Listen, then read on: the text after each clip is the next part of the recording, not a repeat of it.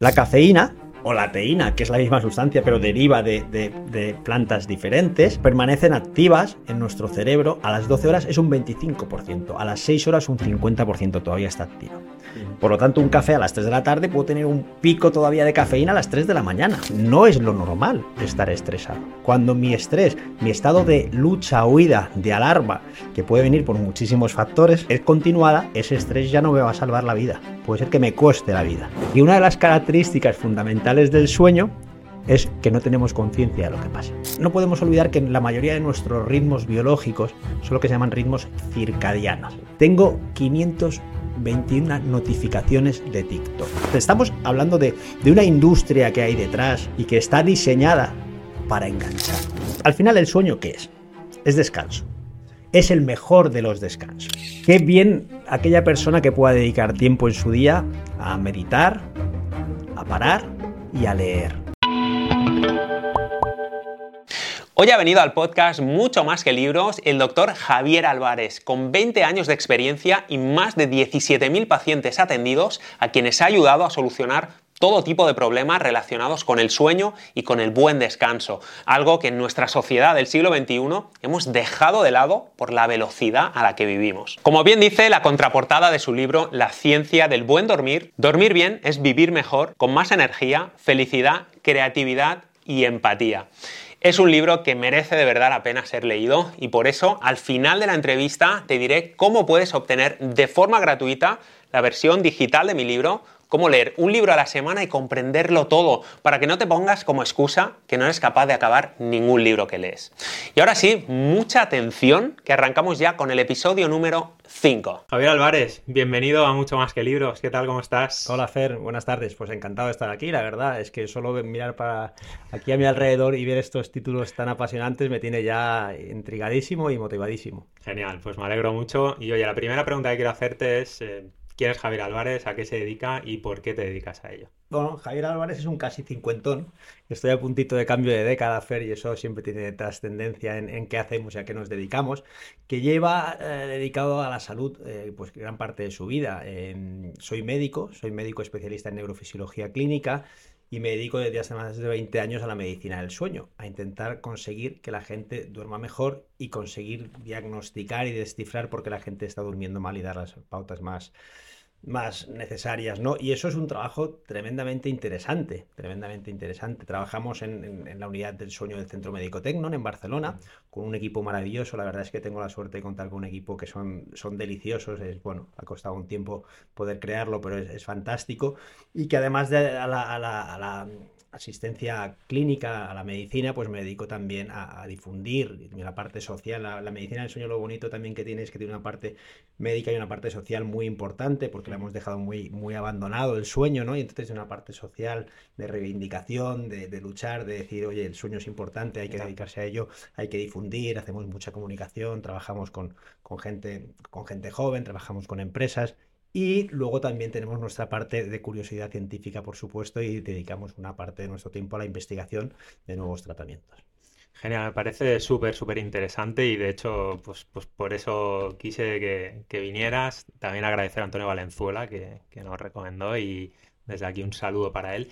Y oye, una, ¿tú, crees que, que, en la sociedad en general dormimos bien o dormimos mal, fatal? ¿O cuál es tu opinión al respecto?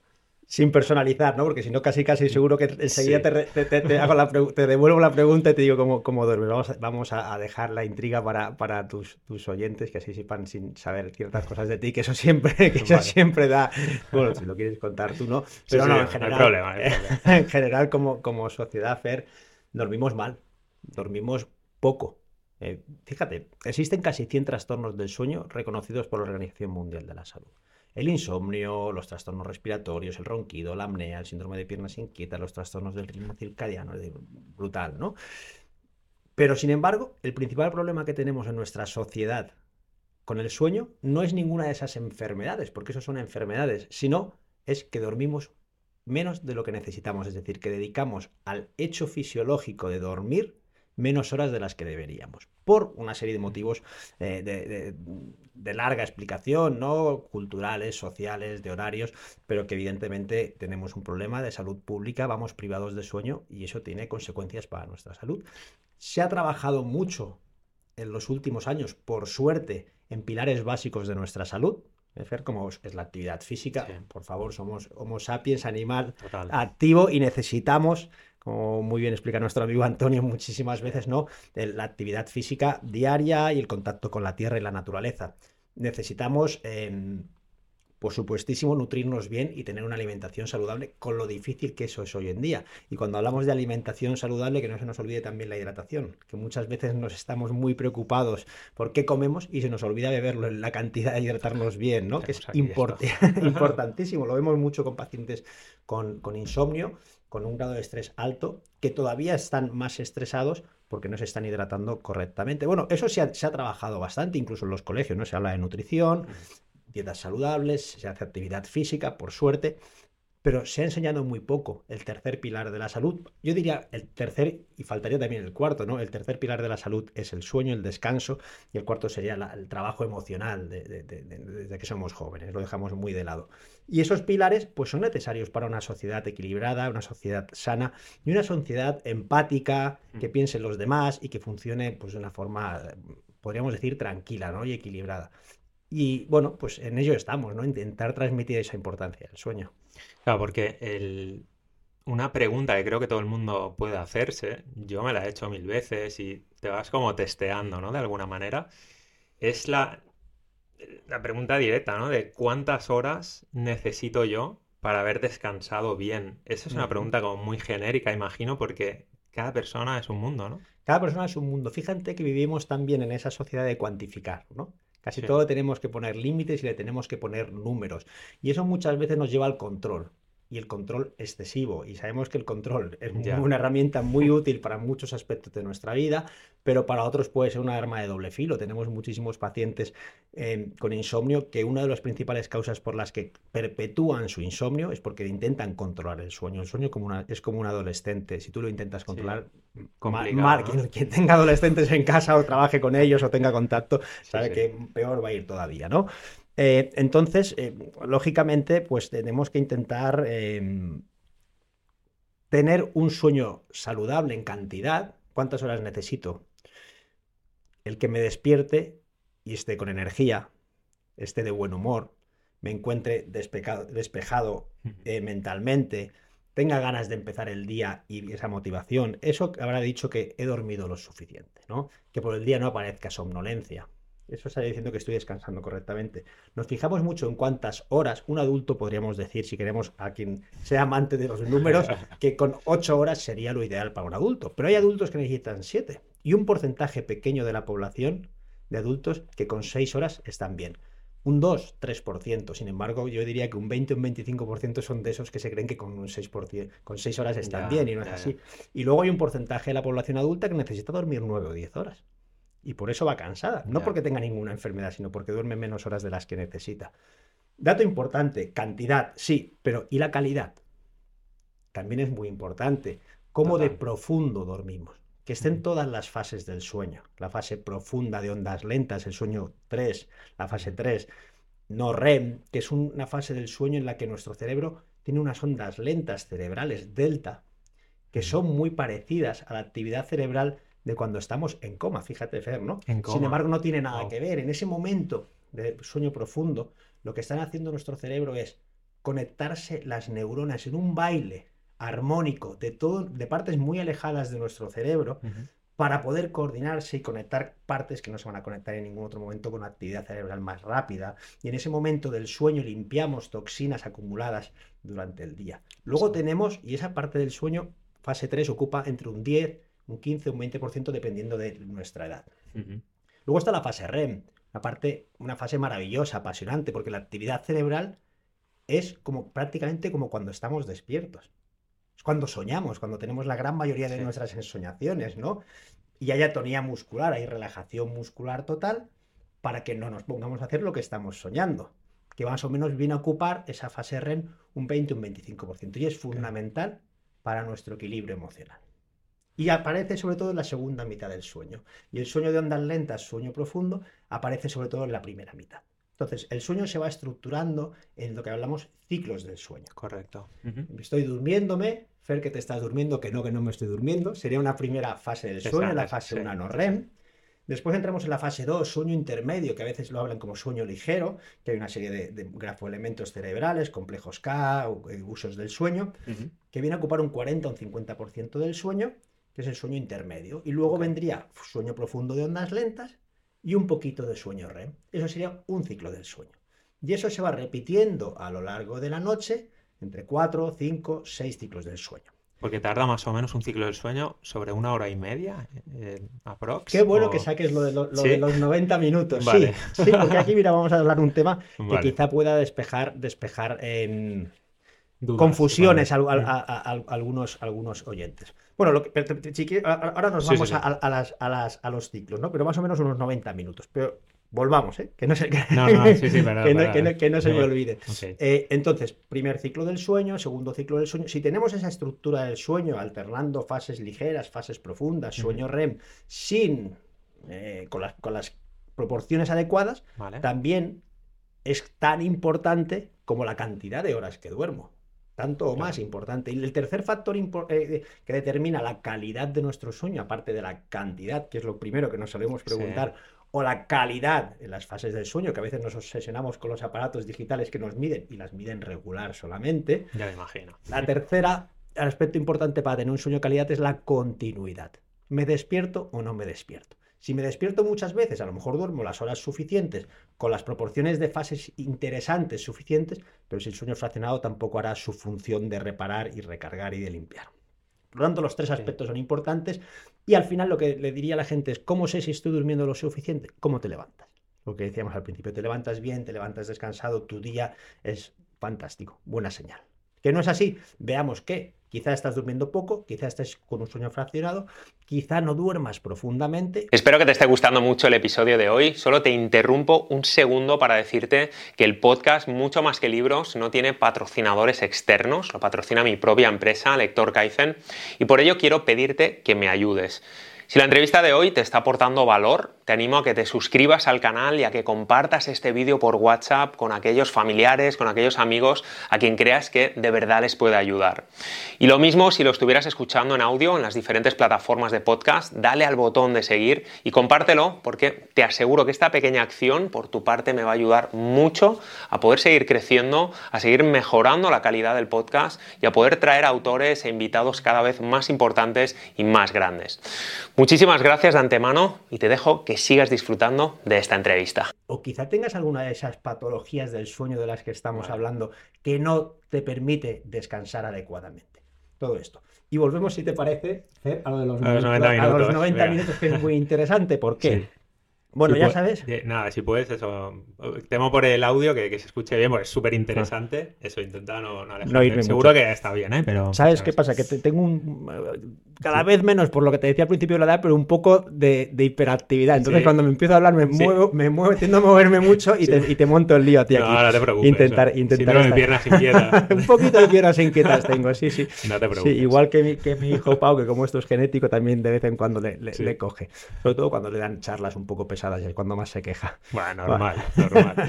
Bueno, entonces, igual alguno le está cogiendo las piernas inquietas con el rollo que yo estoy, no, no, que yo estoy pegando. Ya te digo yo que no, que es súper interesante esto, así que nada. ¿Vamos a los 90 minutos? Sí, vamos por ahí. Mira, eh, no hace mucho tiempo, en los últimos años, 4, 5, 6 años, un coach inglés, creo recordar que es inglés, no puedo decir el nombre exactamente porque no lo recuerdo y creo que era inglés, no tampoco lo puedo asegurar, eh, se hizo muy famoso porque eh, explicó de forma muy bien explicada, hábitos del sueño, rutinas del sueño que favorecen lo que llamamos higiene del sueño, ¿vale? Y habló, Mete también habló un poco de cronobiología y demás.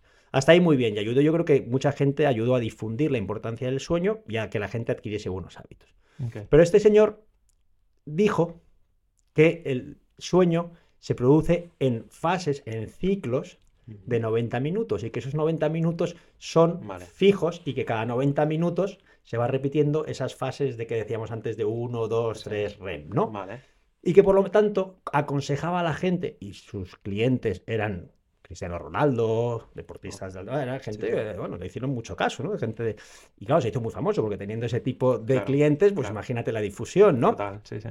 Y entonces aconsejaba que era mucho mejor dormir seis horas, o sea, múltiples de 90 minutos. Dormir seis horas, o dormir siete y media, Sí, o dormir correcto. nueve, no sé si te suena esta suena, historia, ¿eh? sí, sí. en vez de dormir ocho, porque si dormías ocho te ibas a despertar en medio de un ciclo Correcto. y entonces era peor porque te despertabas en medio de un ciclo. Eso no es así, rotundamente no es así, porque los ciclos de cada persona pueden durar en torno a los 90 minutos, pero a veces duran 90, otras veces 80, otras veces 105, incluso nuestros propios ciclos del sueño pueden durar Vale. diferente, por lo tanto es imposible calcular que tú Vale. porque hagas múltiples de 90 minutos te vas a despertar en, la final, en el final de un ciclo y por lo tanto mucho más despejado. Por lo tanto, que nadie se esté poniendo el ni nadie se ponga el despertador si ha oído esta leyenda urbana Sí, en claro. múltiples de 90 minutos, sino que intente despertarse. ¿De qué manera? De la forma natural. O sea, esto, cuando explico esto, bueno, si, si algún, no lo suelo hacer, pero si algún día te ocurre escuchar los, los comentarios que, que pone la gente, oye, de verdad hay real- realmente a veces haters, hay gente que se enfada mucho, ¿no? Este, claro, pues, que dice que nos despertemos sin despertador, fíjate. Ya, sí, pero es cierto. Ponemos una alarma cuando estamos comiendo. Ya te Paramos de comer porque suena la alarma, paramos de comer porque escuchamos a nuestro cuerpo y empiezo a ver que estoy medio saciado, no completamente saciado, que es una mal- mala alarma ahí, ¿eh? Y entonces paro de comer, ¿no? Y con el sueño, sin embargo, ponemos una alarma en medio de nuestro sueño e interrumpimos un proceso fisiológico necesario para tal cantidad de funciones, ¿no? Entonces lo ideal sería poder despertarnos sin despertador de forma natural. Para eso tenemos que dedicar tiempo al sueño y vaciar nuestro día muchas veces. Es que te lo compro totalmente, es algo que he leído en el libro, o sea, está súper bien explicado. Y realmente eh, es que es así, yo los días que, o sea, estamos acostumbrados ya desde bien joven, luego hablaremos, si quieres, de, de la adolescencia, creo que tiene un punto importante en la sociedad, para ti también lo explicas muy bien ahí. Pero siempre estamos pues acostumbrados a ponernos la alarma, el despertador, porque si no llegamos tarde, al colegio, al instituto, a la universidad, al trabajo y así toda la vida, ¿no? Entonces, las veces que no te pones el despertador, es así, es lo que tú dices, te levantas y ya estás en paz, de buen rollo, que bien me has sentado, eh, y piensas realmente lo que has dicho de cuando estás comiendo, ¿no? Eh, tú no te pones una alarma. Y cuando suena el despertador, además, suele ser estridente. Total. Sí que es cierto, con lo- con- sí, sí, es que no uso el móvil, no, no quiero ni ver ahí cerca, pero, pero sí que hay como cosas de pajaritos, tal, algo más, más light, más Más natural, ¿no? Pero el típico despertador, me acuerdo aquellos de cuando era pequeño del rrr de, de Mm. cuerda que hacían rrr, ¿no? Y, y era como, ¡buah! Te explota la cabeza. Claro, es, es un tema, eh, es un buscar un equilibrio, ¿no? Es decir, ¿cómo puedo conseguir eso sin llegar tarde al trabajo? Organizando. O sea, primero, hay vidas mucho más, muy complicadas.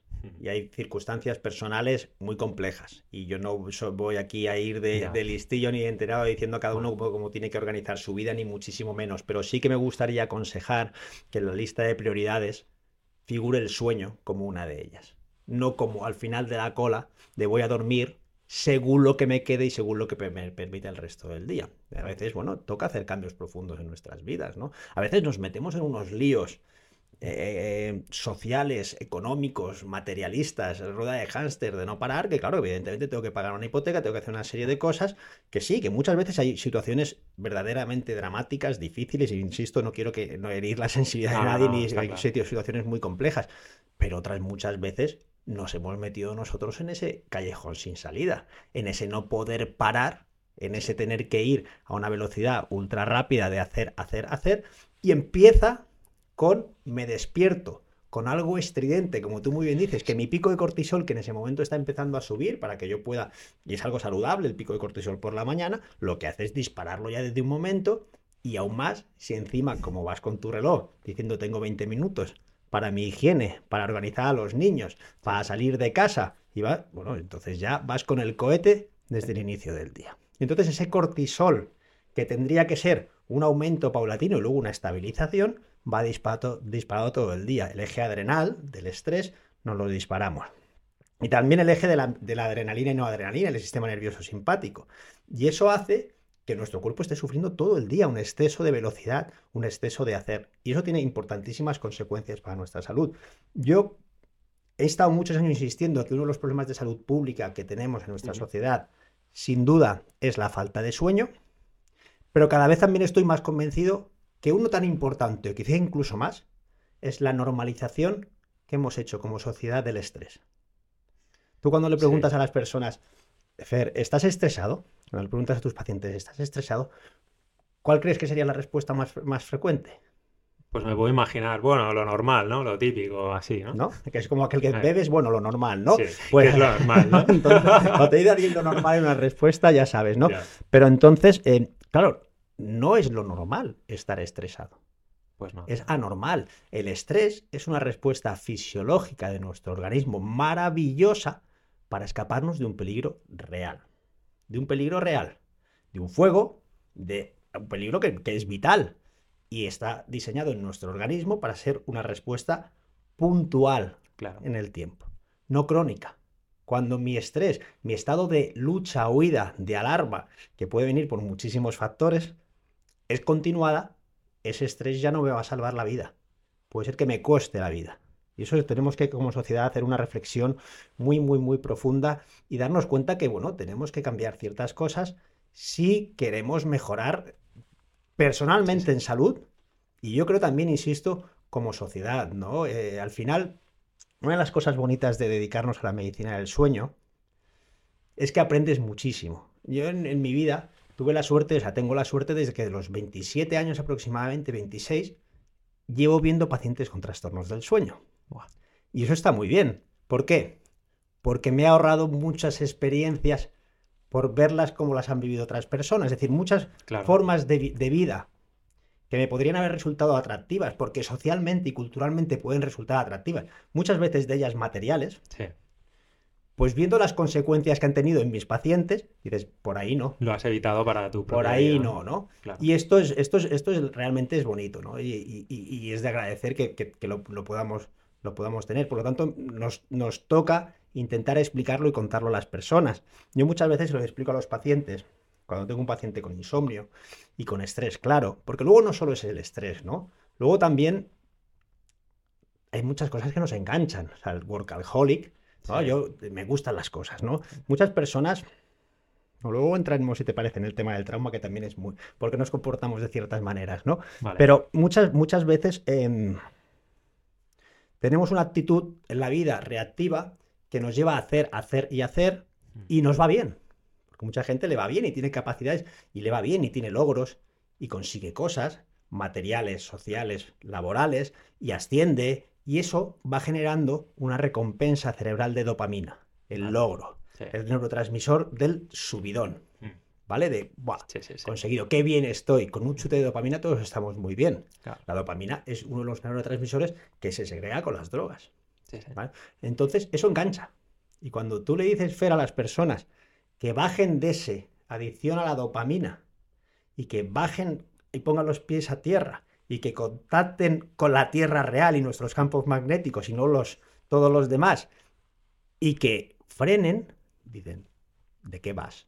No pueden. Qué aburrido. No pueden o no les interesa. No quieren. Muchos les, gustaría, pero les tienes que enseñar cómo. Todo esto es un proceso de aprendizaje, no es tan sencillo. Porque cambiar la forma de entender la vida y de hacer la vida es complejo. Todo cambio es complicado. es complicado porque, porque además cuando tú estás teniendo una forma de vida en una dirección y, de una, y de una, con unas características, bueno, depende mucho también de tu estructura cerebral, de cómo están conectadas tus neuronas. Y esas sinapsis neuronales dependen de tu genética, en parte, no tanto, pero en parte. De tu epigenética, qué, genes se están manifestando, de la educación que has recibido, de cuáles han sido tus experiencias vitales y cuáles son tus propósitos en la vida. Y eso hace que tus neuronas tengan un diálogo de una u otra manera. Yo te digo, no, Fer, no seas, vamos a intentar que no seas tan autoexigente, tan perfeccionista, o hay que conseguir bajar un poco del logro y de parar sí, ya vale, pero ¿cómo? Yo no sé hacerlo de otra manera. Mis neuronas no comunican de otra manera. Tenemos que conseguir trabajar la neuroplasticidad cerebral para que mi cerebro pueda tener otro lenguaje más amable, menos competitivo, más pausado, Más compasivo, ¿no? sin ningún tipo de duda. ¿no? Y de esta manera poder hacer de otra manera. Pero muchas veces, como queremos también como sociedad la solución fácil y rápida, la línea recta, Sí. pues tampoco vamos a conseguirlo, ¿no? Interesantísimo, interesantísimo todo esto. Y hay, hay un, hay un tema que me gustaría tratar porque creo que afecta también a mucha gente. O sea, el insomnio, eh, efectivamente, es como, ¿qué te pasa? No duermo, tengo insomnio. Pero luego hay otro tema, yo que sé, mi padre, por ejemplo, desde que tengo uso de razón, ahora tiene 75 años, eh, ronca. Y últimamente mi madre parece ser que también, ¿no? Ya Siempre- tenemos, ya tenemos algo más en común. Sí. de nuestros padres. Siempre están lo- los dos ahí, ¿no? Tú ronca, pues anda que tú, ¿qué tal? Entonces, el, el tema del, del roncar yo creo que es algo que, que afecta a mucha gente, ¿no? Y no solo al que ronca, ¿no? Porque por lo que he leído, pues es un tema respiratorio, de que estás teniendo apneas, que no estás respirando bien. Pero claro, la otra persona, ¿no? Quien tienes al lado, es una situación complicada, ¿no? Mira, incluso hace poquito eh, publicaban un estudio que decían que la- el paciente que, o la persona que duerme al lado de un roncador, al cabo de los años, no recuerdo bien la cifra, eh, pero vamos a poner que perdía como un- podía perder un 20, un 30, un 40% de audición. Sí, sí, allí. Siento no recordar bien la cifra, pero, pero es así. Pero no sé si tú lo habías oído o no, pero yo recuerdo que eh, se decía cuando yo era niño, mira qué bien duerme el abuelo que está roncando, ¿no? Cierto, ¿Verdad? cierto. Y que, que- que lejos de la un realidad. angelito, que- ¿no? que lejos de la realidad, ¿no? Sabemos que el ronquido ha de ser un signo de alarma. Cuando una persona ronca mientras respira, quiere decir que la vía aérea no. El, el flujo de aire a través de su vía aérea, sobre todo a través de la vía aérea superior, sobre todo en la orofaringe, no es un flujo laminar, no es un flujo, valga la redundancia, fluido. Es, hay algo que está obstruyendo. Ese algo que está obstruyendo puede ser algo anatómico a nivel de la nariz, a nivel de la orofaringe, a nivel de la garganta, bueno, en muchos niveles, o puede ser algo funcional, una excesiva relajación de los músculos que deberían abrir la garganta mientras estamos durmiendo, Vale. y como no funcionan bien y no abren bien la orofaringe, la vía aérea queda más estrechada y entonces el aire pasa con dificultad, provoca una turbulencia y las amígdalas, la campanilla, la lengua vibran y provocan un sonido que es ese ronquido de ya te vale, ¿no? ya te vale. Sí, y entonces, sí. oye, que roncas, que tú también, vale, como si porque el otro roncase, Ya ves. disculpa, re- restase la intensidad de tu ronquido. Y eso, es- hay estudios que muestran que hasta un 40 o 50% de la población, aquí entra muchísimo en juego el sobrepeso. Las personas con sobrepeso roncan más porque el tejido muscular con más cantidad de grasa, más eh, cantidad adiposa, es más laxo, es más hipotónico y por lo tanto hay más relajación de esos músculos dilatadores. Además ocupa espacio, por lo tanto dificulta más que esa vía aérea permanezca permeable, ¿no? Y otros muchos factores algunos fármacos relajantes de la musculatura. Eh, el alcohol por la noche, el alcohol es un relajante muscular. La vida hipotónica, la vida sin actividad física, músculos más laxos, la edad, todos esos factores pueden favorecer que estemos roncando. El roncador, ¿qué dirá normalmente? Yo, ¿qué va? Yo no ronco. Yo no- como no A me mí escucho, que me ¿no? cuentas, ¿no? Claro, es, es increíble cómo todavía no hemos asumido que mientras que una de las características fundamentales del sueño es que no tenemos conciencia de lo que pasa. Salvo en los sueños lúcidos. Vale, Otro tema apasionante. pues sí. Salvo en los sueños lúcidos. Pero normalmente no tenemos conciencia de lo que pasa mientras dormimos. Por lo tanto, ¿qué narices sabemos si roncamos o no roncamos? Lo tendrá que saber quién está al lado. Si nos dice, oye, roncas, igual es verdad. Vale. Si solamente roncamos, si solamente existe esa, esa resistencia parcial de la vía aérea y se produce el ronquido, estoy molestando, tengo un problema social, familiar. A veces me puede avergonzar, incluso según a dónde vaya, ¿no? Sí. Pero simplemente es eso. No quiere decir que no haya que intentar resolverlo. Pero es que muchos de los roncadores, entre un 10 y un 20% de la población, según los grupos de edad, además de roncar, ese estrechamiento de la vía aérea es mayor y se produce la famosa apnea, Vale. parada respiratoria. No la apnea buscada tan Ya, ya, de no, moda últimamente para hipoxia intermitente que puede tener sus beneficios, Correcto. recordando a nuestro Sí, amigo sí. Antonio la activación de las Sí. mitocondrias. No, no, no. Eh, otro tipo de apnea mucho más continuada, con una falta de oxígeno a lo largo de toda la noche, que tiene repercusiones para nuestra salud. Ya no es que molesto, sino que me falta oxígeno y provoca un fraccionamiento del sueño, lo perciba o no lo perciba. Vale. Y eso implica un aumento del riesgo cardiovascular, de hipertensión, de arritmias, de anginas, de infartos, de resistencia a la insulina, de desarrollo de una diabetes, un síndrome metabólico, inflamación gener- general de mi organismo, memoria, concentración, atención, que no percibo hasta que aparece. Porque fíjate qué curioso, Fer, qué pasada. el 80% de los pacientes que tienen apnea del sueño Sí, ¿eh? no están diagnosticados ni van al médico. ¿Por qué? Porque no se enteran. Oye, Fer, es que roncas. Imagínate que tú y yo somos pareja. Sí. Fer, que es que roncas, tío, que haces cosas muy raras. Que- ¿Pero qué dices? El problema es tuyo. Claro. El problema es tuyo que no puedes dormir, que tienes insomnio. A mí déjame en paz. Y a mí no me pasa absolutamente nada. Esa es la realidad de muchos pacientes que vienen a la consulta diciendo, yo estoy aquí por no aguantarlo, por no aguantarla. Porque a mí no me pasa nada. Entonces, mensaje resumiendo un poquito práctico. Si roncas cada día intensamente o te dicen que roncas diariamente, míralo, porque hay que descartar que no tengas apneas. Y también, aunque no tengas apneas, un respeto a tu pareja, hay que dejarla descansar. No, hay que intentar hacer lo posible por dejarla descansar. Y la única manera de saber si un paciente solamente ronca o ronca y tiene apneas, paradas respiratorias con repercusiones médicas, es hacer lo que se llama una polisomnografía, un estudio del sueño. Y entonces diagnosticamos. Porque jugar a la medicina por bola de cristal, por mucho que tú le preguntes a un paciente, no vas a saber cuántas apneas está haciendo realmente, a no ser que hagas un estudio del sueño. Entonces, ese proceso médico es necesario para llegar a un diagnóstico y después decidir el tratamiento necesario. Y eso cambia la vida de las personas. No solo porque te evite una patología cardíaca, una hipertensión, un infarto, un ictus, un deterioro cognitivo. Porque además, normalmente el paciente con apneas muchas veces tiene somnolencia diurna, está irritable, Claro. no tiene, tiene problemas de concentración, de atención, y eso cambia si evitas que haga apneas.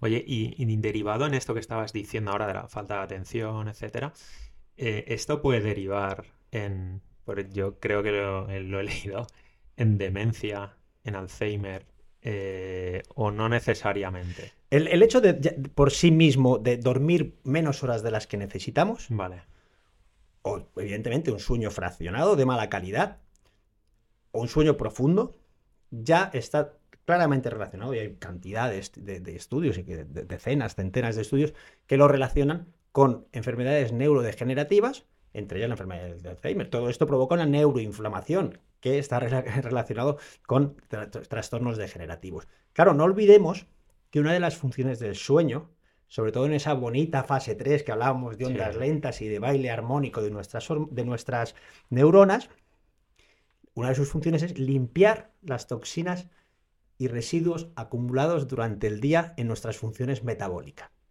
Si no tengo ese sueño suficiente, no limpio. Y una de las, Ah. uno de los de productos de desecho que se acumulan, entre otros muchos, es la proteína beta amiloide, que es una de, la- una de las relacionadas con la enfermedad de Alzheimer.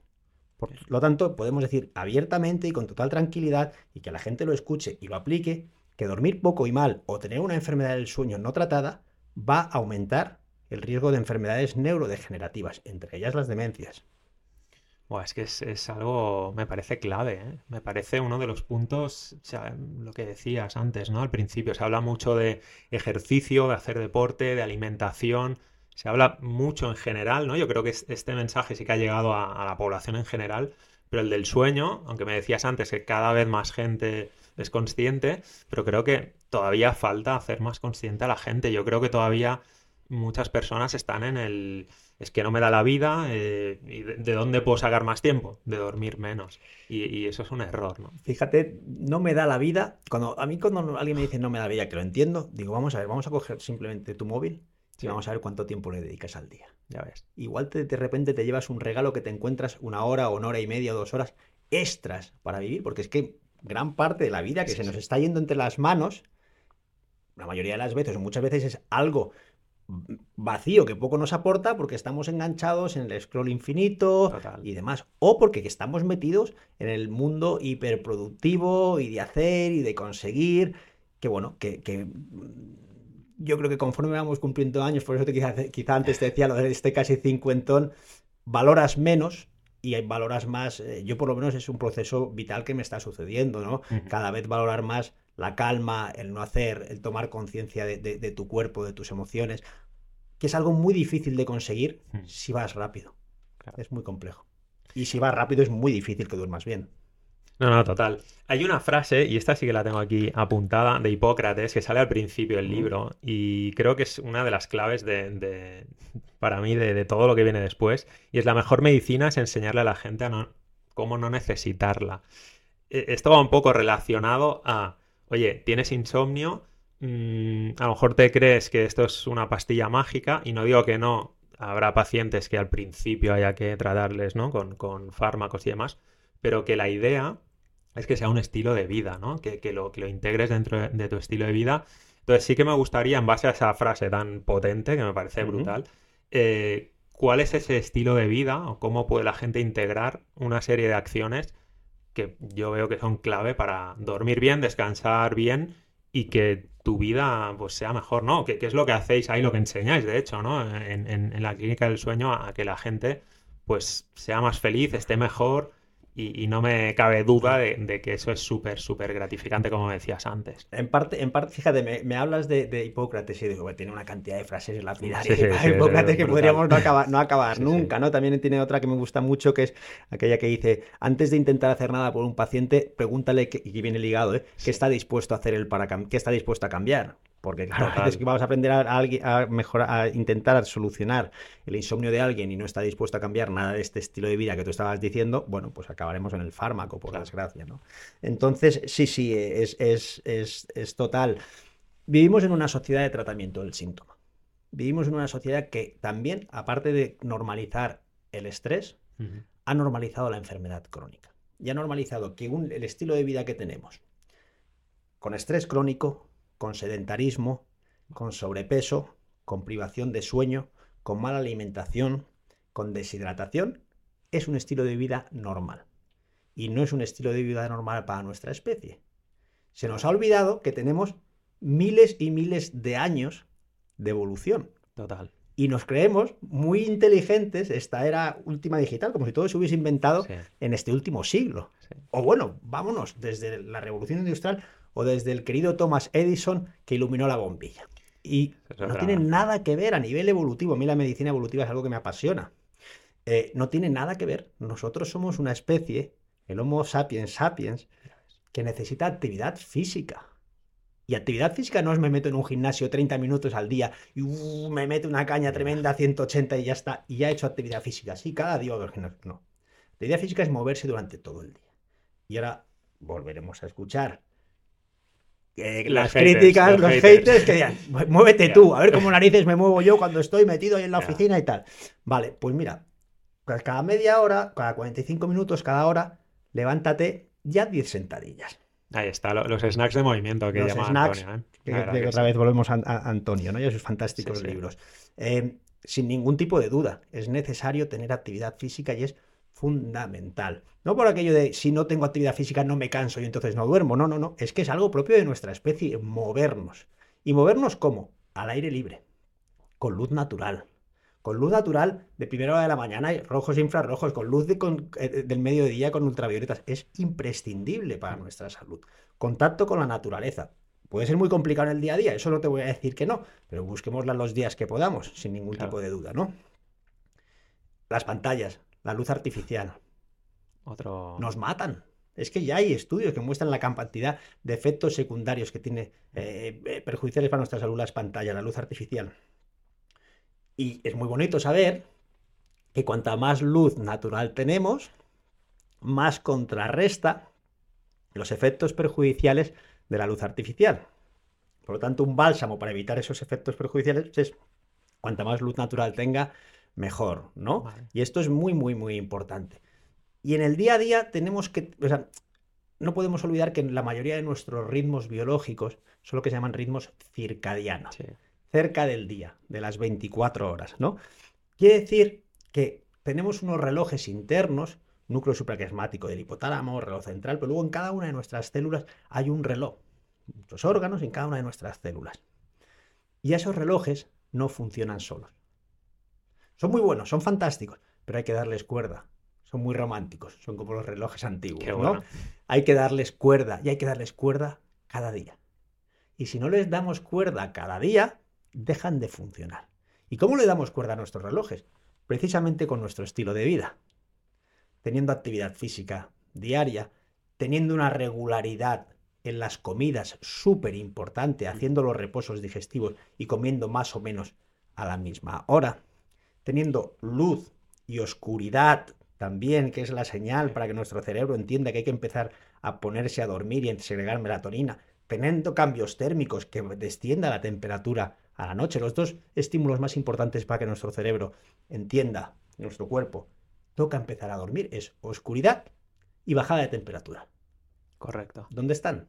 En la vida de la mayoría de las personas. No están porque tenemos luces LED, tenemos móviles, tenemos un montón de estímulos Claro. que engañan al, al cuerpo y al cerebro. La luz que deberíamos tener después de cenar, y de, lo ideal sería que cenásemos no más allá de las 8 de la tarde, lo ideal sería casi casi que cenásemos antes de que se hiciese noche, porque la oscuridad va Pero bueno, en, en invierno, cuando se hace tan temprano de noche, eso ya sí que puede ser una utopía totalmente inalcanzable, ¿vale? Pero en una cena temprana. Y a partir de ahí, ni una sola pantalla. Mm. La televisión, te preguntan enseguida, ¿vale? La televisión, si es lejana, le bajamos el brillo, Mm. me pongo un documental de animalitos o del planeta Tierra, que sabemos que me ayuda a liberar oxitocina, que es la hormona de, de- de la amabilidad, del placer, de la relajación, fantástico. Ahora, si me pongo eh, un debate político, un partido de fútbol, si soy un poco forofo, eh, una serie de crímenes, ¿Cómo te vas a la No, cama, eh? De alterado.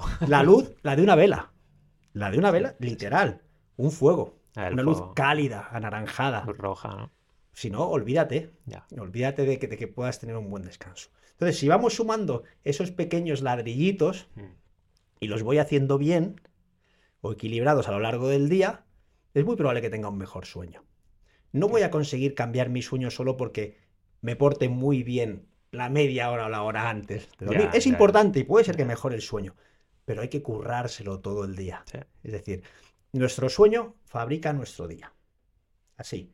Y si dormimos bien, estamos alegres, estamos contentos, estamos con energía, estamos con motivación. Bueno, si tenemos un estado de ánimo normal, ¿no? Sí, sí, pero en general. Pero en general Sí, es, sí. es así.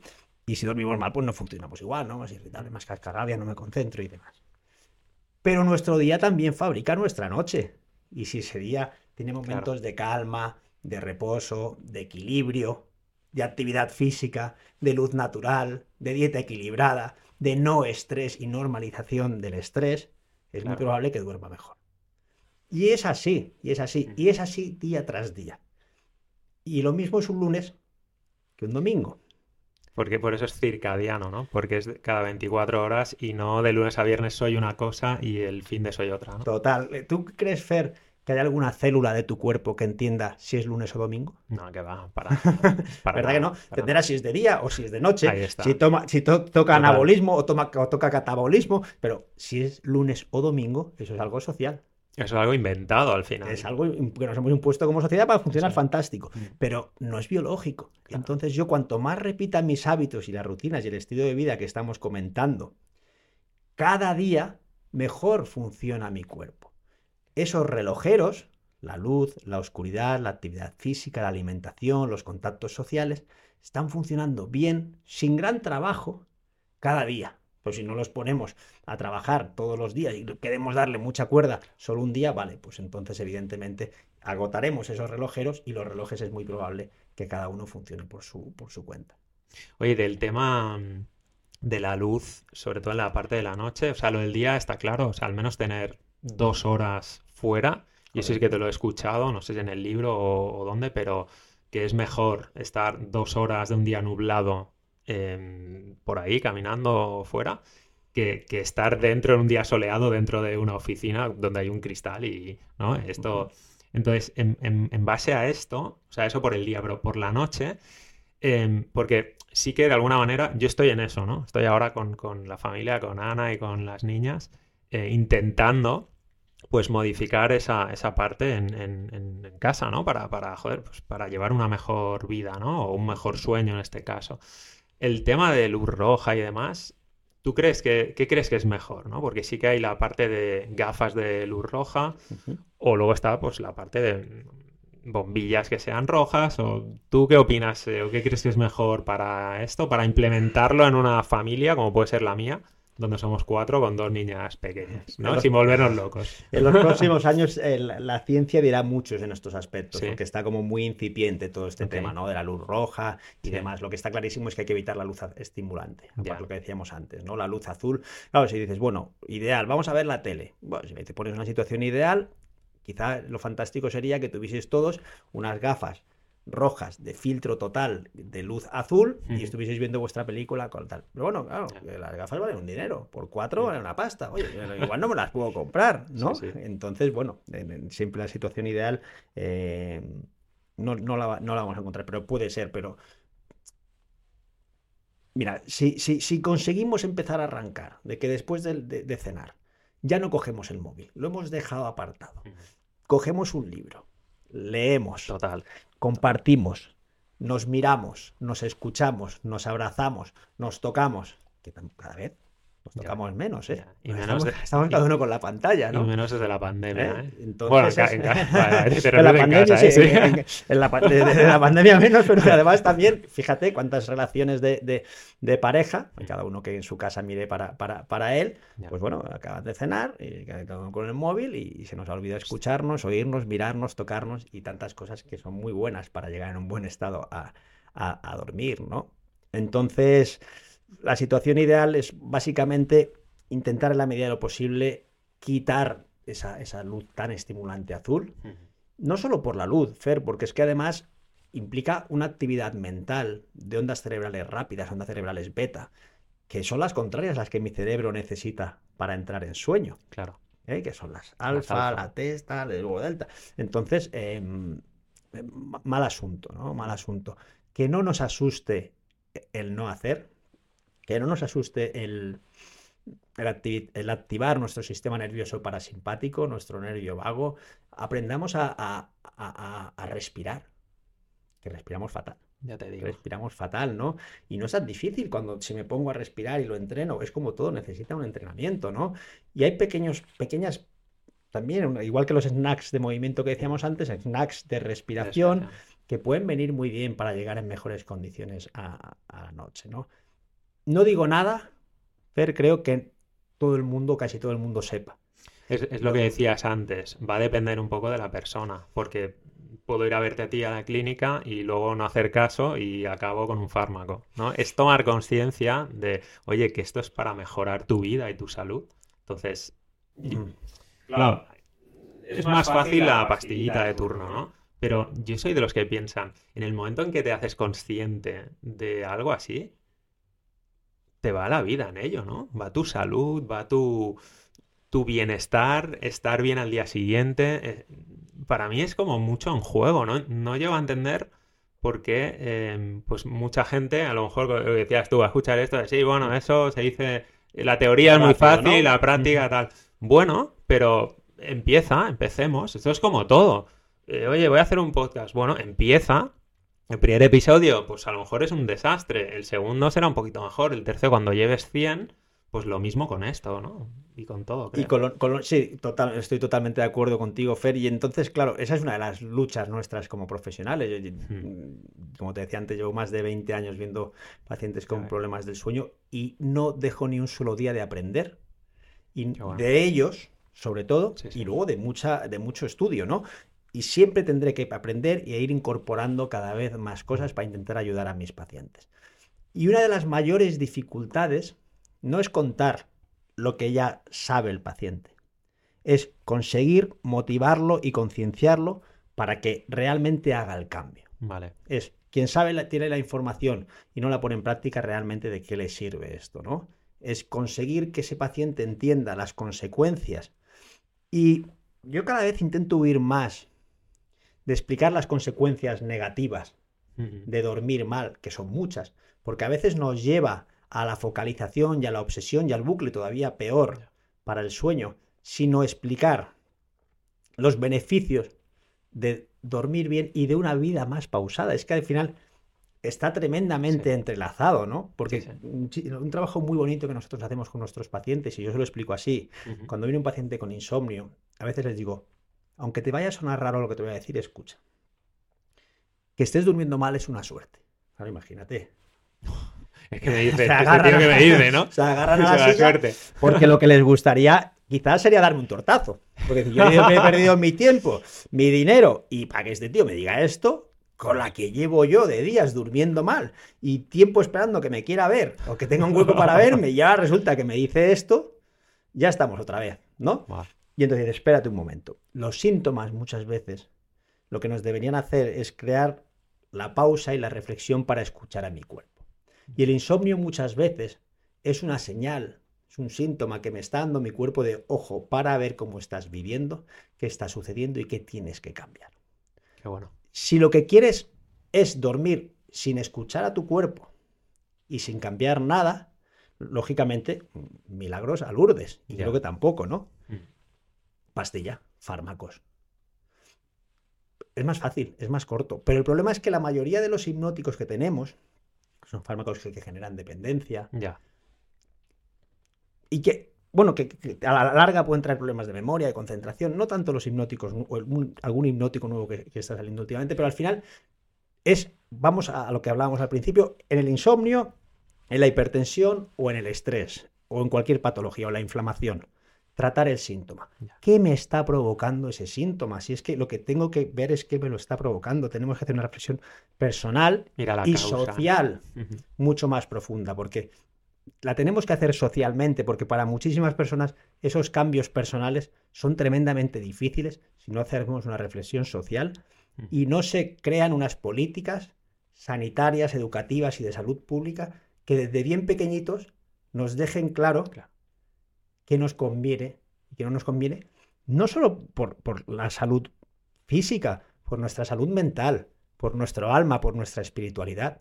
Nos hemos alejado Total. de escuchar, de, de- de escucharnos, ¿no? Desde, bueno, desde Descartes, ¿no? Que pobre cuando estaba muriéndose, Mm. eh, comentan que decía, "Uf, ¿para qué me habré preocupado tanto de tantas cosas que nunca llegaban a pasar? Es decir, el cerebrocentrismo lo pusimos ahí como si todo fuese nuestro cerebro y nuestros Total. pensamientos y nos hemos desconectado del cuerpo. Y eso es lo que intentamos muchas veces con nuestros pacientes. Escúchate, Bueno. mira a ver qué está pasando. ¿Vale? Y luego, fármacos utilizamos, por supuestísimo, cuantas más herramientas tengamos, porque cada paciente es un mundo y hay que individualizar, pues muchas veces necesitas fármacos para parar un insomnio agudo, porque hay situaciones a veces de alteración del estado de ánimo detrás, agotamiento de los neurotransmisores, que si das un fármaco va a remontar más rápido y mejor y va a ayudar a que el paciente empiece a hacer cambios en su estilo de vida. Por supuestísimo, son una herramienta más. Y no digo que no, y son fantásticos. Yo no soy antifármacos. Pero el insomnio no se trata solo con fármacos. Claro, y es, es- es porque estarías para un nivel inicial, ¿vale? Pero no, no para mantenerlo en el tiempo, porque si no es como lo estás cronificando, ¿no? Que es un poco lo que, como se trata. Uy, no Perdón. tranqui, tranqui. Como se trata en general cualquier tipo de, de- de enfermedad y hay que ir a la causa, no hay que ir al Hay que, hay que intentarlo. También claro. es cierto que hay, hay- hay trastornos mentales, hay Mm. trastornos de ansiedad, hay trastornos de depresión, del estado de ánimo, que asocian insomnio y que si no los manejas farmacológicamente, porque esa química cerebral no funciona, es muy difícil. Pero ¿cuántos pacientes vemos, pacientes psiquiátricos, tratados de depresiones crónicas, que claro que se les ha dicho que tienen que hacer deporte, que claro que se les ha dicho que tienen que estar al aire libre, luz natural? A veces, no tanto esto. Que a veces se les ha hablado de los ritmos circadianos, pocas veces pero que están atiborrados de fármacos y ahí se han quedado. Y que cuando van a ver a su médico psiquiatra, que nadie se ofenda, ¿eh? porque muchísimos psiquiatras Sí, sí. no, no, no, no pasa esto, pero en otras ocasiones pasa que lo único que hacen es renovar la receta y no veo a ver qué más está pasando. Claro. Y hay muchísimos fármacos naturales que dependen de, o sea, la química de mi cuerpo la puedo cambiar en- por cómo vivo. No solo en el estilo de vida, también en la actitud. Mm. Y eso es importante que nos lo enseñen desde pequeñitos, insisto. Es, un- es un poco lo que te iba a comentar ahora, que lo has dicho antes, lo de pequeñitos. Bueno, como sabes, tengo dos niñas, una de 6, una de 9. Y con la mayor, con Aina, la de 9, sí que la pequeña es más, Alba es más dormilona. Ella le, gusta mucho dormir y demás. Las dos son activas, ¿eh? Pero Aina, la mayor, quizás es como más, más activa, más no para, está todo el día haciendo la rueda, el pino, además hace un extraescolar que le encanta, que es de todo esto de piruetas y acrobacias. Bueno, el caso es que más de una vez, a la hora de dormir, Y yo les insisto mucho, digo, venga chicas, eh, se nos está haciendo tarde, hay que descansar porque mañana es un nuevo día y necesitáis energía. Y los niños más, más que ninguno, ¿no? Y Aina un par de veces sí que me ha dicho, dice, pues que lo que hablamos antes, como que pierdo tiempo, como que es que no me quiero dormir porque estoy perdiendo tiempo. Digo, pues que no pierdes tiempo. ¿Sabes? Y es ahí donde habría que hacer un trabajo, yo como padre lo hago, lógicamente, pero no sé, desde el colegio, desde todas las instituciones, ¿no? Concienciar desde bien pequeños. Sí, a nosotros te acuerdas que nos lo contaban como que dormir era perder el tiempo, que ya dormirás cuando estés muerto y que dormir era de débiles, etc, etc, ¿no? Sí, sí. Sin ningún tipo de duda. Y que un niño piense esto con la energía que tiene, que lo que le pide su cuerpo es no parar, pues bueno, es, es- es lógico y hasta biológicamente entendible, ¿no? Sí. Lo que tenemos que intentar los adultos en estos casos, desde mi humilde punto de vista, es crear un ambiente y unos hábitos que permitan que esa hiperexcitación que tienen en algunas ocasiones vaya disminuyendo Mm. las horas previas al sueño para crear unas condiciones óptimas para que puedan dormir las horas que necesitan. Eso es, por ejemplo, totalmente incompatible con unos extraescolares a las 8 de la tarde. Total. ¿Cómo puede un niño una niña ponerse a hacer gimnasia, a hacer básquet, a hacer fútbol, a hacer lo que le apasione Mm. a las 8, a las 9 de la tarde? Los adolescentes a las 10 muchas Sí, veces, ¿no? medida que vas Con el creciendo. retraso de fase que tienen. Eh, para que, vamos a poner el ejemplo antes, porque así muchas veces dices, otra vez este- esta es la utopía. En Francia han empezado a cambiarlo. Sí. Por las noticias que tengo, en muchos sitios han empezado a poner las extraescolares al principio del día, en Qué los bueno, adolescentes. Qué bueno. Y luego ya empiezan las clases. Me parece genial. Eso es una idea maravillosa. Eso es- tendría una- unas repercusiones sobre la salud de nuestros jóvenes y adolescentes que cada vez tienen más problemas de salud mental. Sería fantástico. Imagínate. Se repercutiría en su salud mental, repercutiría en el rendimiento académico. Bueno, que, nos tenemos que sentar y ver cómo se hace eso. No es fácil. Claro que implica muchísimo diálogo, pero tiene que haber interés. Lo que no puede, podemos seguir, porque cada vez hay más generaciones, me cuesta decirlo, pero generaciones perdidas, por lo menos en cuanto que no han dormido las horas necesarias, porque tenemos unos horarios muy mal montados. Y entonces van privados, privados totalmente de sueño. Y un adolescente necesita dormir nueve horas. Y durante el sueño se produce la remodelación cerebral más importante. Y esas conexiones de las que hablábamos antes tan bonitas es cuando se refuerzan las que uso y se pierden las que no uso. Y eso sucede sobre todo durante el sueño y se produce sobre todo la formación del lóbulo prefrontal, que es el que nos da el juicio, Sí. poder distinguir lo sí. importante y no. Y si no duermo, en esa etapa de la adolescencia donde se está produciendo esa neuroplasticidad tan impresionante, no la voy a tener. Y entonces, en vez de estar construyendo a nivel neuronal autopistas maravillosas de tráfico fluido, Buah. lo que voy a tener son caminos llenos de baches y de piedras para el resto de mi vida. ¿Cómo no nos vamos con estos es- datos científicos evidentes a tener que parar y pensar qué tenemos que hacer? Pero eso en la velocidad no lo vamos a conseguir como sociedad. Por Claro. eso es tan importante no solo en nuestro sueño diario, sino en, en- en- en nuestro funcionamiento como sociedad, como ya he dicho varias veces, el frenar, vamos a ver qué, qué nos está pasando, ¿no? Claro, y el tema eh, con esto de los adolescentes y demás, porque además mm, de repente pasan, y mi hija mayor hace cuarto ahora, ¿no? Pero es que en un par de años ah, eh, empieza el instituto y, y- y- y retrasan, ¿no? De las 9 a las 8 de la mañana la entrada. Entonces, claro, están creciendo. eh, bueno, el tema de los móviles ya es otra movida en, en la que, bueno, están saliendo ahora.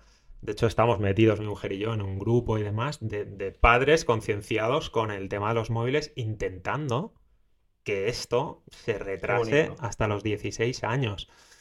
Porque en las conversaciones de corrillo, cuando sales de, cuando salen del cole, te das cuenta de que seguramente, no, no voy a decir el 100%, pero 8 o 9 de cada 10, un 80-90%, todos opinamos igual. De cómo van a tener móvil a los 12 años, tal, encima del... Son pequeños, cambian a instituto y encima les das un móvil, es como, me explota la cabeza, ¿no? De solo de pensarlo.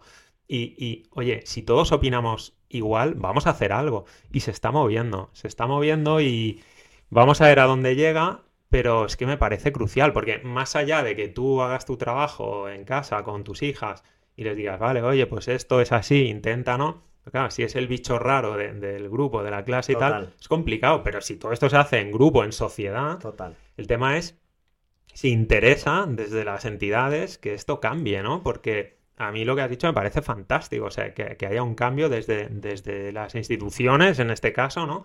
Pero, joder, ¿cómo, se, cómo se hace eso, no? tú como padre ahora explicas eso y a mí me pasa exactamente igual con lo mío. Yo tengo dos hijos maravillosos que adoro y que quiero con locura y el conflicto diario en casa es reducción de uso de pantallas. Y no tengo la solución mágica y cada día es la pelea y hay que estar detrás de ellos constantemente. Tienen 14 y 16 años, ¿no? Y aún así, bueno, ya te digo, en cuanto te descuidas están, ¿no? Cuando venía para tu, maravilloso hogar y rincón, adelantaba un grupo de adolescentes. No eran, tendrían 13, 14 años, no creo que tuviesen más. Cuando yo veo adolescentes que me apasionan, siempre intento alargar los oídos y, escuchar, ¿no? Y una de ellas le decía al grupo, ¡guau! Decía, coño, tengo 521 notificaciones de TikTok. Yo no sé, casi no sé qué es TikTok, ¿vale?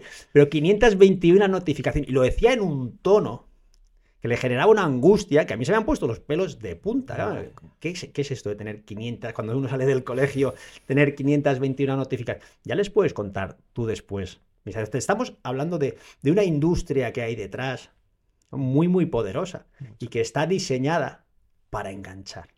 Ya sabemos todos que hay documentales que lo explican y podemos leer y libros fantásticos que lo explican. Están diseñados para generar dopamina y enganchar. Tenemos una pelea durísima, durísima ahí. Pero entonces, claro, bueno, pues no sé si habrá que legislar de otra manera y demás. Dices, no hay interés.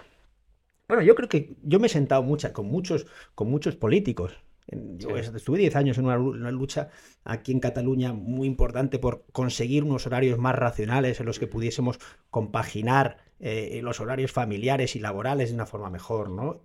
Em, me he sentado con, distintas consejeras de, educación y les he explicado la situación, les he explicado que más del 50% de, los, de nuestros adolescentes no es que estén tranquilos las primeras horas, es que están durmiendo, que tienen somnolencia, que van privadísimos de sueño. Lo que estamos hablando ya aquí, ¿no? Y te dicen, sí, sí, es muy interesante, sin duda. Al final un poco es, sí, pero ahora no toca. Porque lo que le importa más a las personas que nos gobiernan, si no descubro nada aquí, al final es conseguir sus votos. Claro. Y esto se queda esto no en el tintero. Eh, por supuesto que, que son conscientes. No es que no sean conscientes, pero la velocidad y los intereses son otros, ¿no? Sí, tenemos una difícil tarea. Tenemos una difícil tarea. Veremos dónde vamos. Yo quiero transmitir siempre una imagen de, como decía, de optimismo y sobre todo a los adolescentes. Y yo, por lo menos, lo que intento con los míos es hacerles ver y darles toda la chapa posible que puedo con, la, con los conocimientos científicos y consecuencias y demás. Y te puedo decir que mis dos hijos creo que deben ser sin duda los que más duermen de su clase. ¿Vale? Aún así, es una pelea continua. Tenemos una dura batalla. Sí, ¿eh? es que la adolescencia no he llegado ahí todavía, pero tiene que ser Apasionante. sí, sí, sí, ya lo era para nuestros padres y fíjate que el ritmo de la vida era muy distinto, mucho más lento. El ritmo de ahora da respeto. A mí me da respeto esa época, pero bueno, cuando lleguemos pues la afrontaremos igual que, lo estás haciendo tú. Sí, bueno, es, no, descubro nada tampoco diciendo que, como, como comentábamos, la cantidad de trastornos mentales que hay en adolescentes y de suicidios. ¿Eh? de suicidios que, y, que evidentemente una parte y el, todo la privación de sueño tiene una relación directa con los trastornos mentales y en la adolescencia más todavía. Pero el abuso de las redes también, no, es mi tema, evidentemente aquí tendrían que hablar otros ah, especialistas, pero sabemos perfectamente que el, buscar esa perfección, el compararse, el ver e, esos, mm. esas influencers que su mundo son maravillosos, pero que luego te vienen a la consulta y los visitas y su mundo no es nada, no tiene nada que ver con lo que cuentan, mm. ¿no? Mm, no lo sé, no lo sé cuál es. Yo, mira, estamos en un espacio para, para recalcarlo, ¿no? La maravilla de leer los libros, la actividad física, el contacto humano, el contacto con la naturaleza, pies en la tierra y campos magnéticos reales, no campos magnéticos artificiales. Y amigos de verdad, ¿eh? que te he escuchado, no sé si en el libro o dónde, pero que en Estados Unidos había como un estudio que un 25% de la gente reconocía no tener ni un amigo, de, ni un amigo presencial, llamémosle así, ¿no? De verdad. Es fuerte esto. Es fuerte, sí. Es, es- Increíble. bueno, y claro, y siempre, yo siempre he pensado, y por lo menos desde que soy muy joven lo he ido viendo, que normalmente Estados Unidos siempre nos ha llevado como 10 años en lo que pasa allí para que lleguemos nosotros. Yo creo Sí. que cada vez menos porque la globalización está reduciendo esa, esa brecha, ¿no? Sí, eh, si, hablamos de la soledad, es otro melón que podemos abrir y que, y que- y que es tremendo, ¿no? Eh, la, la soledad genera enfermedad. La soledad genera insomnio, la falta de contactos sociales, la falta... Bueno, hay eh, la típica frase del amor lo cura todo. No sé si todo Sí. o no, pero mucho. Ahora, tenemos la capacidad como sociedad para amar, para contactar y realmente poder transmitir. Nos queremos mucho, pero a veces se nos olvida decírnoslo, ¿no? Entonces, una vez más, hay que frenar. Total, Hay que frenar. total. Oye, hay un, hay un tema, volviendo más al ajo del- de cosas que te quitan el sueño, sí que hay un tema que creo que es imprescindible aquí tocar, es el tema del café. Porque, bueno, eh, yo creo que hay gente que abusa muchísimo del café. Yo no soy de los que abusan, sin embargo, después de, de leer este maravilloso libro, eh, sí que me he dado cuenta de algo que no sabía, y es que, eh, bueno, a lo mejor lo sabía así de rasquis, pero que dura como muchas horas, o sea, es decir, creo que son, dilo tú, ah, 12 horas, tienes un 50%, dilo tú, dilo tú Sí, mejor. bueno, vas, vas muy, Sí, vas sí. muy- es, es- es así, es la cafeína del café o la teína, que es la misma sustancia, pero deriva de, de- de plantas diferentes, permanecen activas en nuestro cerebro. A las 12 horas es un 25%, a las 6 horas un 50% todavía está activa. Por lo tanto, un café a las 3 de la tarde puede tener un pico todavía de cafeína a las 3 de la mañana. Guau. ¿vale? Pero si además estamos hablando de un mundo en el que vamos demasiado acelerados, ¿qué hacemos metiéndonos excitantes? Ya. ¿no? La- la- los derivados de la cafeína eh, son, parece ser, de lo- del segundo producto más comercializado a nivel mundial. Vivimos en una sociedad en la que nos vamos metiendo pequeñas dosis de sobreestimulación para aguantar ese ritmo frenético que nos hemos creado. La cafeína se une a unos receptores cerebrales de adenosina. La adenosina es el producto de desecho de nuestro metabolismo y se va acumulando y conforme vamos acumulando adenosina, al final nuestro cerebro entiende, hay que parar y descansar y duerme, homeostasis del sueño, y limpiamos la adenosina acumulada. Vale. La cafeína se une a esos mismos receptores donde se debería estar uniendo esa adenosina nuestro cerebro no percibe el cansancio fácilmente.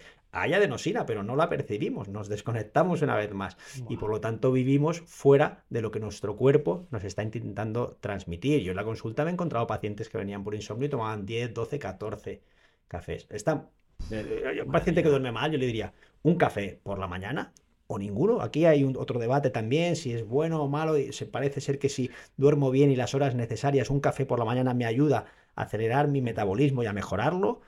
Otros estudios dicen que no tanto. Ya. Pero si duermo mal y me tomo un café, no me va a ayudar a mejorar mi metabolismo, sino que lo va a empeorar. Vale. ¿Vale? Vale. O sea, que un insomnio que se toma un café, nada más levantarse mal, pero encima ya está entrando en ese círculo y en esa, y en esa rueda, ¿no?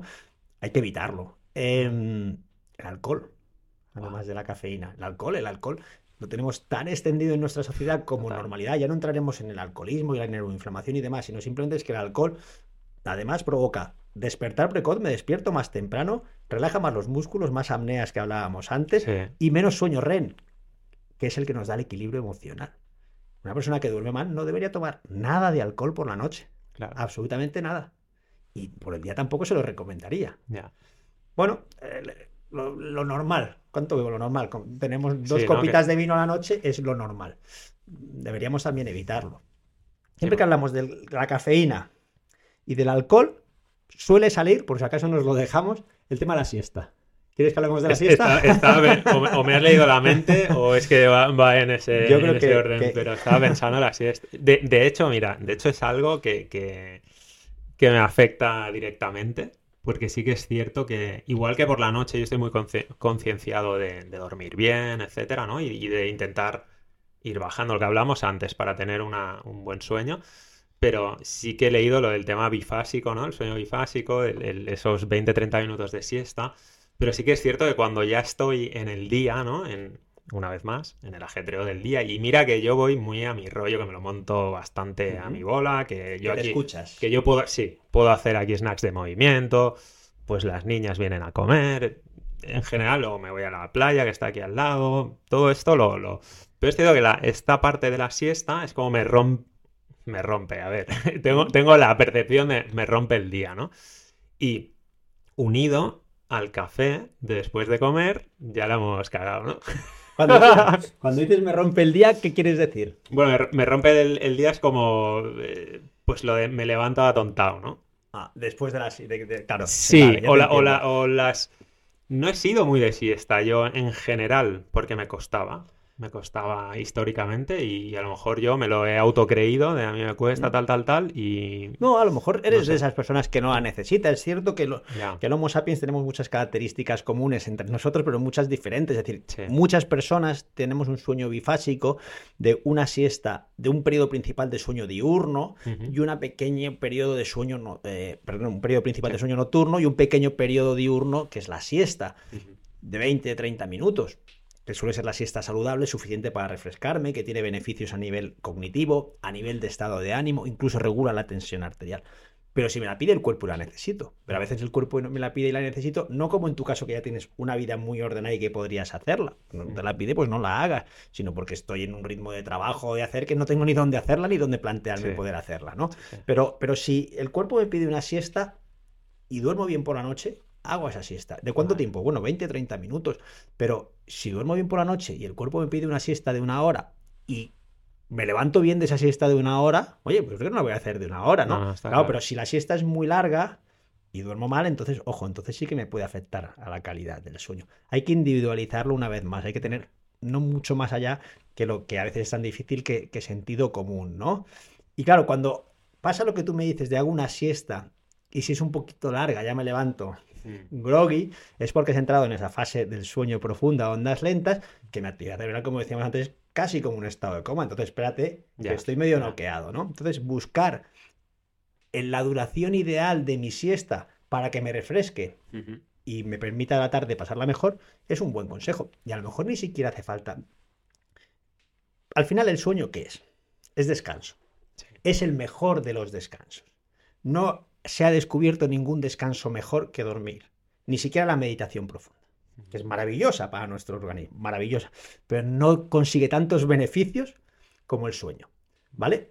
Pero al final las tengo que darle a mi cuerpo horas de sueño, pero también horas de otro descanso, de descanso de pantallas que decíamos, sí. de descanso social, de descanso de alimentación, de descanso de luz, de descanso de actividad física, de descanso de mí mismo, de descanso de mi familia. Yeah.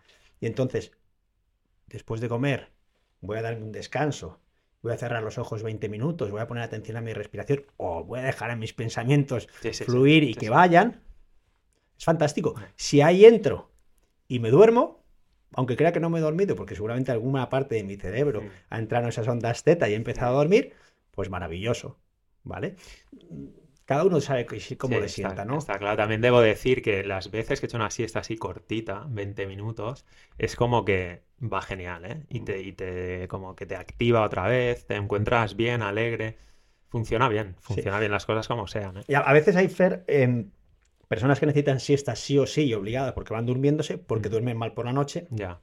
Y puede ser un indicador de si necesito siestas largas, de que tengo un trastorno del sueño, y aunque no lo perciba, mi sueño no esté siendo profundo. Por ejemplo, mm. puede ser que haya apneas o movimientos de piernas u otras causas, ¿no? Sí, sí. Y una cosa, el, el, Bueno, es un poco, lo hemos hablado ya antes, pero por tener alguna especie de, no quiero decir norma, pero realmente se, podemos llegar a ser capaces de mm, no llegar tarde al trabajo, es decir, no, irnos a dormir antes para poder... Es que me parece una jugada maestra y que Ojalá todo el mundo pudiera hacerlo. Yo qué sé, yo por ejemplo, pues voy al gimnasio a primera hora, a las 7 de la mañana. Intento, intento dormir 7 horas. A lo mejor me está faltando ya una, ¿no? Pero de 11 a 6 o 6 y media, depende, ¿no? Y voy porque me estructuro mucho mejor el día, ¿vale? Ya, ya lo he hecho, ya lo he ganado y luego no sabes lo que te depara el día por muy bien organizado que puedas estar, ¿no? Trabajo, niñas, eh, reuniones, etcétera, ¿no? Entonces, eh, claro, si yo no me pongo ahí el despertador, eh, no, ¿sabes? Me, me levanto más. otras cosas Correcto. Entonces es un poco como ¿Qué norma harías tú ahí para...? Mira, cuando escuches los 10 tips maravillosos que te permitirán dormir bien, Sal corriendo para, Otro, sal corriendo para el otro lado. Vale, vale. cada, ¿eh? persona, cada persona es un mundo, ¿no? Y tú me dirás, vale, Javier, yo sé que con 8 me despertaría sin el despertador y fantástico, pero es que yo necesito hacer actividad física y a mí no me cabe de otra forma. Yo te diría, hombre, que al final algo tan beneficioso como la actividad física tenga que sustituir algo tan beneficioso como dormir, no es lo mejor, pero bueno, al final no queda otra. Deporte por las mañanas y activarme y demás es muy importante. Es, es, muy importante. Entonces, buscar ese equilibrio en el que quizá tú, pues, verás, pues, he dormido 20 minutitos más, pero bueno, no estoy tan mal, me activo, me pongo en marcha y demás. Bueno, está bien. Yo te diría, algunas veces vete, como dices, al gimnasio, hacer tu clase de yoga y, o de lo que quieras, pero otras veces vete a la playa, camina por la playa, corre por la playa, date un baño y estate al exterior y a luz natural. También muchas veces para hacer esa actividad física nos metemos en interiores y seguimos privados. La combinación actividad física y luz natural, insistimos en ello, es la idea. Maravillosa. Y si eso lo hacemos por la mañana a primera hora del día, no hay mayor señal para nuestro cerebro de decirle, hey, Ahora. que empieza el día. Vale. Que levantarnos y tener luz natural y actividad física. Eso es una forma maravillosa. Y si es en la naturaleza, Genial. Fantástico. Y oye, hay un tema, el gente que dice, bueno, es que pues yo siempre he recomendado el, poder, no solo el ejercicio, sino el leer, la lectura. También es cierto que antes de dormir, pues súper beneficioso para evitar pantallas y demás, pero en la primera parte del día, si puedes, pues estás como más descansado, con más energía, te puedes, ¿sabes?, devorar más un libro, ¿no? Entonces, eh, sí que hay gente, es que yo soy más de noches, es que yo soy más de días, eso va un poco, cuéntalo tú mejor, pero con los cronotipos. Mm. Qué bien aquella persona que pueda dedicar tiempo en su día a meditar, a parar y a leer. yo lo pongo muchas veces como excusa, es que no tengo tiempo para leer, me encanta leer, ¿no? Como comentábamos antes, sobre todo ensayos, ¿no? Hay tanto por aprender, es, es fantástico, ¿no? Sí, empezar el día cogiendo un libro y, leyendo, tengas un cronotipo matutino o tengas un cronotipo vespertino, es tener una calidad de vida admirable y envidiable. Por lo tanto, todo el que pueda hacerlo, empezar el día abriendo un libro en vez de corriendo detrás de ese despertador. Total. Qué gozada, ¿no? Sin ningún tipo de duda. Luego lo que me comentabas era los cronotipos. Cada uno tenemos nuestro reloj biológico. Hay gente que son cronotipo matutino, 20% de la población, que funcionamos, me incluyo, mucho mejor acostándonos a las 10 de la noche, levantándonos a las 6 de la mañana y ya empieza nuestro día. Y hay personas que tienen un cronotipo estándar, pueden dormir de 11 a 12 a 7, 8, son la mayoría, por suerte, porque son los que mejor se adaptan a, los horarios sociales, y luego son los vespertinos que son los que suelen tener más dificultad, que son personas que a lo mejor hasta la 1, las 2, las 3 no tienen sueño y se levantarían a las 10, las 11 pero muchas veces sus obligaciones sociales y familiares y laborales no les permite hacerlo, entonces van privados de sueño frecuentemente, ¿no? En cuanto a la lectura, sí, el cronotipo vespertino pues puede leer por la mañana, por la tarde, el matutino igual, es que en cualquier leer. Sí, no, no, está claro, leer en cualquier momento. En cualquier momento, eso yo creo que eh, yo en muchas de mis charlas y mis conferencias, una de, los eslóganes o de que tales, redescubrir el placer de la lectura que, nuestros jóvenes no sé, tus hijas. Igual con el pues gran ejemplo que tienen en ellos. Estamos en ello. A mí me cuesta con los míos. Sí, ¿eh? me cuesta. Y cuando, por ejemplo, este verano lo conseguimos y haya momentos bucólicos de, los cuatro leyendo nuestro libro que yo miraba y ¡guau! Era una satisfacción brutal. Y cuando ellos te decían, ¡guau, qué guay! Es que, porque es que además es como el, rocío de primera hora de la mañana, cuando un niño coge un libro y lee, como, lo ves cómo está y dices, guau, qué gozada, ¿no? Y cuando en vez de esto sale de su pantalla y, está irritable, está cabreado, cualquier cosa que le dices le molesta, y dices, guau, qué lástima, ¿no? Qué lástima que no, que no seamos capaces o que la lectura no haya descubierto, a ver si los, los, los grandes escritores consiguen descargar esas, esas dosis de dopamina, o, vosotros, ¿no? Con vuestros métodos de lectura tan, fantásticos, que el cerebro tenga ese chispazo de dopamina tan, intenso, a lo mejor ya lo, lo, hacéis, ¿no? Bueno, Para que enganche tanto o más que, que, lo que pueden hacer las redes y los dispositivos digitales. Es complicado en el sentido de, de que es muy visual, ¿no? Es muy rápido, es muy... ¿Sabes? El libro al final es sentarte, concentrarte, concentrarte un buen rato más allá de un reel de un minuto, ¿no? Entonces, eh, no es tarea fácil, pero creo que... Yo creo muchos igual que puedo creer en, todo cómo avanza la inteligencia artificial, etcétera, etcétera, pero también creo mucho en los, no digo recesos, pero en, volver al, oiga, en volver a, los orígenes para de alguna manera eh, estar más en paz con uno mismo, ¿no?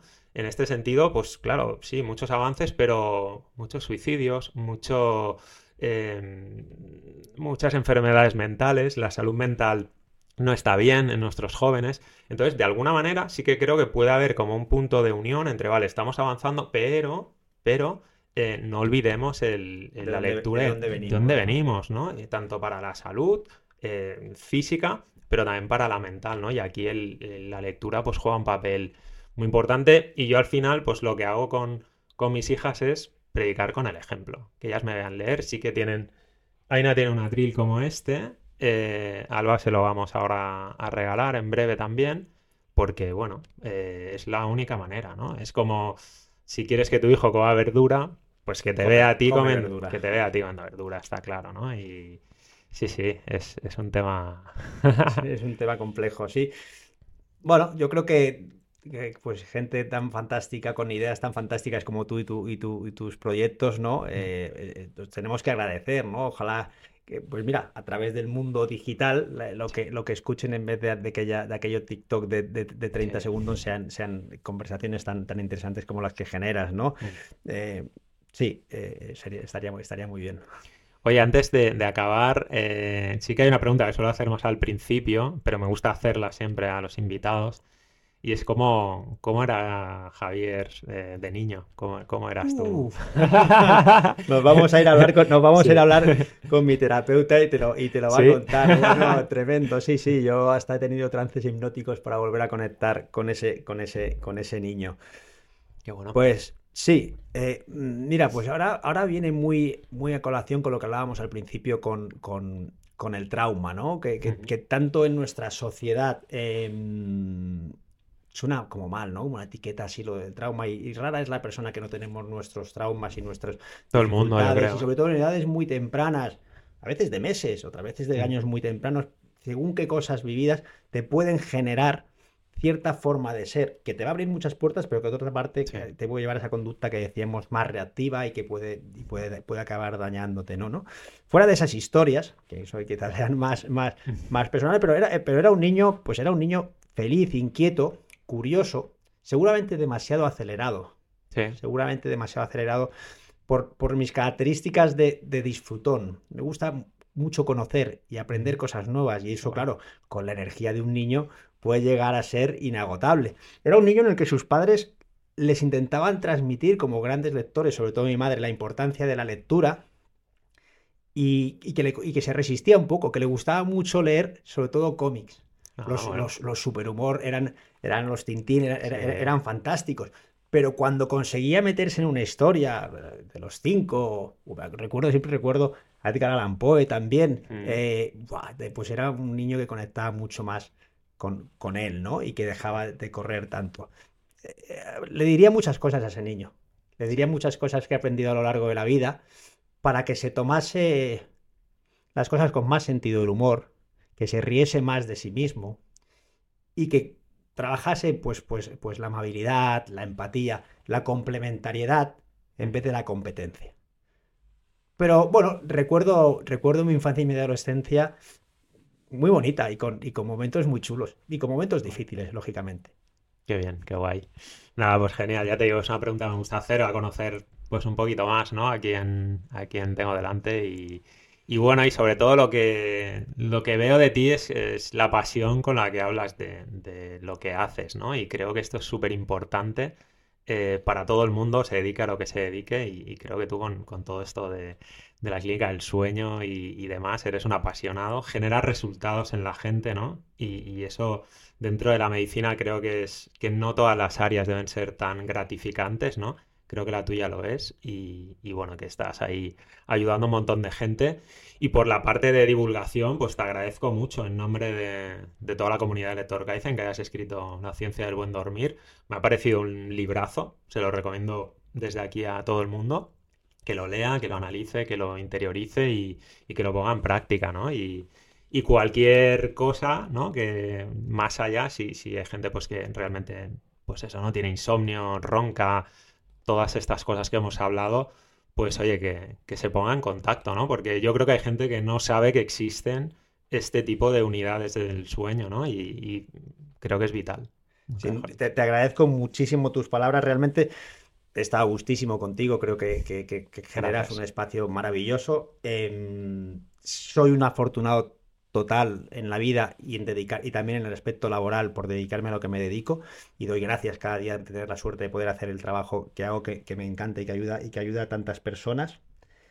Me ha venido cuando ahora decías esto otra vez claro con lo de la escritura y el libro no cuando te dicen oye que a mí pues pues pasó así no la editorial vinieron a, decirme que, que si estaba interesado en escribir un libro y demás y dije wow Qué responsabilidad, ¿no? Bueno, yo llevaba tiempo pensándolo y dándole vueltas y tenía mis ideas del qué contar, pero la respeto, ¿no? Eso, ¿eh? que, va a haber gente que va a dedicar su tiempo A, escuchar lo que le quieres contar, tienes que, que, tal, ¿no? Y claro, el primer día en el que vas a empezar a escribir el libro, que lo recuerdo que era un día de San Juan, allí enfrente del mar.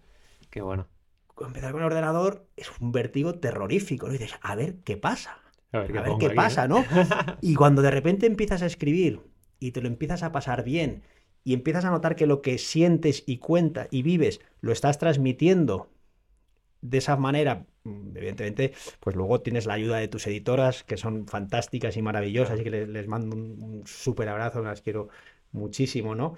Eh, pero es, un proceso precioso, yo creo que animaría a todo el mundo a que, a que se ponga lógicamente a escribir. Y venía de un pequeño trauma también, quizá de la infancia, recuerdo, que participé en un concurso de, poesía en el colegio y escribí un poema que me salió chulo. Ahora bien, me salió, me salió bien, me salió bien. Pero bueno, ya sabes cómo son los niños. Que si me había copiado, que si no sé Y no había vuelto a escribir desde entonces. Pequeñas cosas, artículos científicos, pero no había vuelto a escribir de corazón desde entonces. Y este libro ha sido como un reencontrarme con ese Javier humildemente aprendiz de escritor. Para nada soy escritor, pero por lo menos con la capacidad de intentar transmitir una pasión que vives que sabes que puede ser útil para muchas personas. O sea que muy agradecido de, haberme dado la oportunidad de, transmitirlo.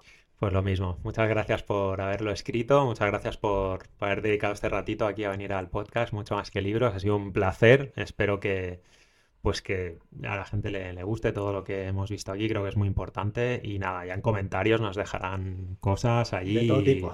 No, pero estoy seguro que estoy seguro que vamos a abrir mentes, a abrir conciencia y, de eso, de eso va un poco este, este podcast también, ¿no? De, enseñar a la gente cosas. Eh, soy un apasionado de los libros, ya, ya lo ves. Pero quería dar un paso extra este año, 2024, y era a través del podcast poder hablar de tú a tú con, los autores de esos libros que a mí me están aportando y que creo que pueden aportar al mundo. Así que muchísimas gracias, Javier. Y nada, si hay un próximo libro o cualquier momento, estás más que invitado de nuevo al podcast. Será un placer, lo habrá dentro de unos cuantos años, pero deseo de corazón que lo haya porque como no paramos de, aprender y de tal, habrá que contarlo, ¿no? Lo que aprendamos.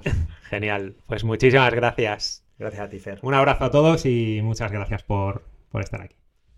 Espero que te haya gustado la entrevista de hoy. Déjame un comentario abajo y dime por favor qué es lo que más te ha gustado, qué es lo que menos te ha gustado y por supuesto me encantaría que me des tu feedback para saber cómo puedo seguir mejorando y hacer cada semana mejores entrevistas. Por cierto, si quieres aprender cómo leer un libro a la semana y extraer esas pepitas de oro que esconde cada libro, te animo a que pulses en el enlace de la descripción para conseguir de forma gratuita la versión digital de mi libro cómo leer un libro a la semana y comprenderlo todo. Nos vemos en el próximo episodio del podcast Mucho más que libros. Chao, chao.